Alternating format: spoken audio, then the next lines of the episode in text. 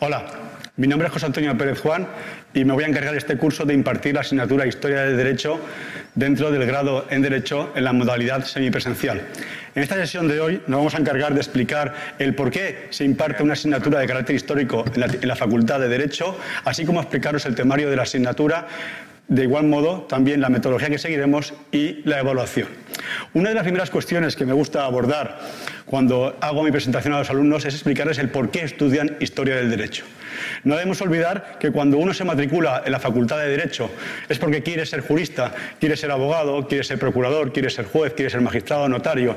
Y lo que nunca se va a esperar es que en el primer curso, en el primer cuatrimestre, se va a encontrar una asignatura de carácter histórico. Lo primero que va a pensar es que esta asignatura es algo inútil e innecesario y, por qué no decirlo, para él una pérdida de tiempo, ya que él lo que quería ver era sangre, quería ver delitos de violación, homicidios, asesinatos y demás. Pero, sin embargo, se encuentra con la historia del derecho. Hay que decirle que la historia del derecho va a permitirle al jurista una formación básica que le va a ayudar a entender, a comprender el ordenamiento jurídico, a saber la justificación de las normas. La historia del derecho no nos dice, como ocurre con otras disciplinas, qué derecho se aplica, sino que la historia del derecho nos enseña algo más. Nos dice por qué ese derecho es el aplicable y no otro. Por esa razón, en la historia, la historia del derecho facilita, permite al jurista que se dote, que obtenga un carácter o una mentalidad crítica. Le permite entender el origen y la justificación del ordenamiento jurídico vigente. Le permite interpretar actualizar las normas a la actualidad teniendo en cuenta la ratio legis, la voluntad del legislador cuando esa legislación se promulgó. Y además el conocimiento del origen, el conocimiento de la justificación de esas normas va a permitir que el alumno sea capaz de formular un juicio crítico sobre la pertinencia o no pertinencia de la vigencia de esa norma. Me gustaría utilizar, para que entendieran de la importancia de la historia del derecho para un jurista, las palabras del magistrado Francisco Tomás y Valiente. El profesor Tomás y Valiente, historiador del derecho, al hablar de nuestra disciplina, al hablar de la historia del derecho, afirma, y leo textualmente, constituye la historia del derecho una reflexión sobre lo que el derecho es si se quiere ser un jurista y no un simple conocedor de las normas vigentes para su mecánica de aplicación a crítica, hay que pensar a propósito del derecho. Y ese pensamiento crítico lo formula, lo eh, otorga la historia del derecho. Pero ¿qué es la historia del derecho? ¿Qué estudia? ¿Qué se estudia la historia del derecho? Básicamente nuestra asignatura se estructura en cinco grandes bloques.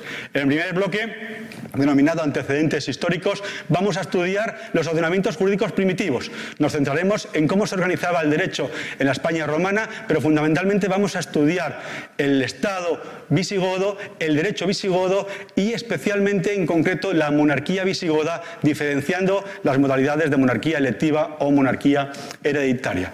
En el segundo bloque, denominado España medieval, nos centraremos en el movimiento, en los hechos políticos que suponen la reconquista y la repoblación, porque estos hechos políticos tienen importantes consecuencias en el ordenamiento jurídico, modelando eh, eh, diseñando, dibujando cómo va a ser el derecho vigente en nuestro país en aquella fecha y terminaremos este segundo bloque analizando la obra de Alfonso X el Sabio, en concreto su obra legislativa por antonomasia, las llamadas siete partidas.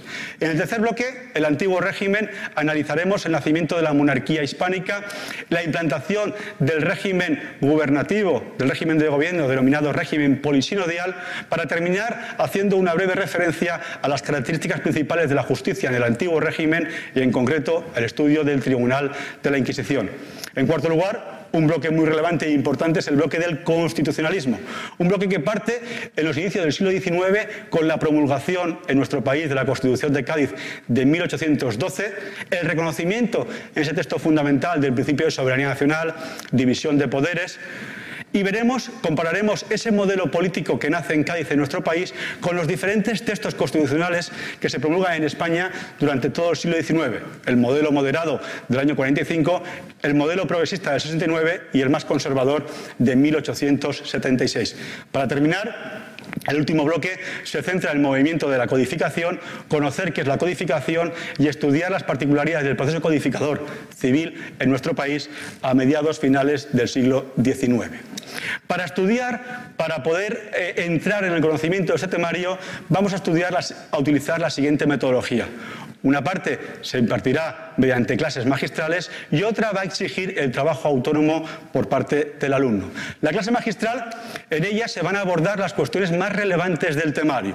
En, en cada unidad temática se explicarán los puntos, los aspectos más importantes y se establecerá, funcionará siguiendo la dinámica de lección magistral participativa. Pero además de esta clase presencial, de esa clase magistral, el alumno se le va a exigir trabajo autónomo trabajo autónomo, independiente por su parte, pero para el que va a tener una serie de herramientas, de instrumentos para poder acometerlo. Dispondrá de una guía didáctica, que veremos qué es, verá igualmente o será tutelado por el profesor mediante los recursos web que a continuación explicaré y tendrá, como no, materiales de apoyo para poder superar, para poder preparar la asignatura. Tengan en cuenta que esta enseñanza de carácter semipresencial va a poner a disposición del alumno una serie de recursos docentes, una plataforma virtual, así como otros materiales web. La plataforma virtual, ya la anuncio, está disponible en la dirección umh1193sp.edu.umh.es y en ella, en, este, en, esta plataforma virtual, van a disponer del siguiente material, de los siguientes recursos web. Una guía didáctica en la que el alumno podrá conocer los objetivos, eh, un breve resumen, eh, un desarrollo del contenido de cada uno de los temas que integran los diferentes bloques que conforman el temario de la asignatura y también se incluirá en esa guía didáctica las diferentes prácticas, los diferentes, las diferentes lecturas complementarias que el alumno va a poder utilizar para la preparación de la asignatura.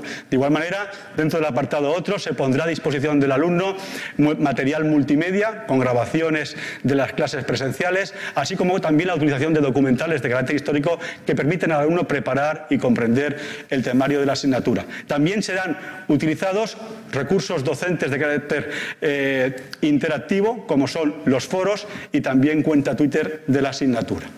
Pero todo este material, todo este temario, ¿Cómo se va a evaluar? ¿Cómo se va a realizar el examen? ¿Cómo se va a calificar al alumno que haya preparado este temario con esos recursos web y siguiendo la metodología que hemos explicado? Se van a establecer dos sistemas de evaluación. Una evaluación continua que va a arbitrar, que va a establecer para el alumno una prueba escrita, así como la realización de prácticas, la participación en talleres, seminarios y foros.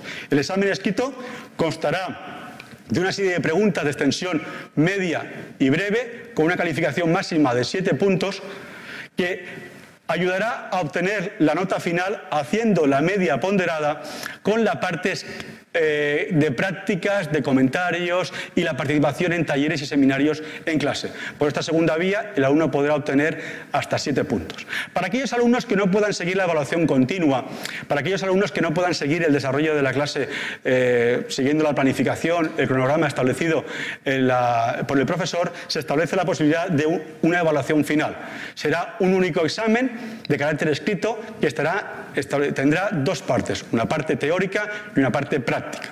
La parte teórica estará integrada también por seis preguntas de extensión media y corta sobre el temario de la asignatura, parte por la que el alumno podrá obtener como máximo siete puntos. Además, también habrá una segunda, un segundo bloque en este examen, denominado práctico, en el que se formularán al alumno preguntas sobre los diferentes textos y documentos tratados en, clase y facilitados a través de la plataforma virtual, por lo que el alumno podrá obtener en esta segunda parte tres puntos. La nota final será la media ponderada entre ambas partes.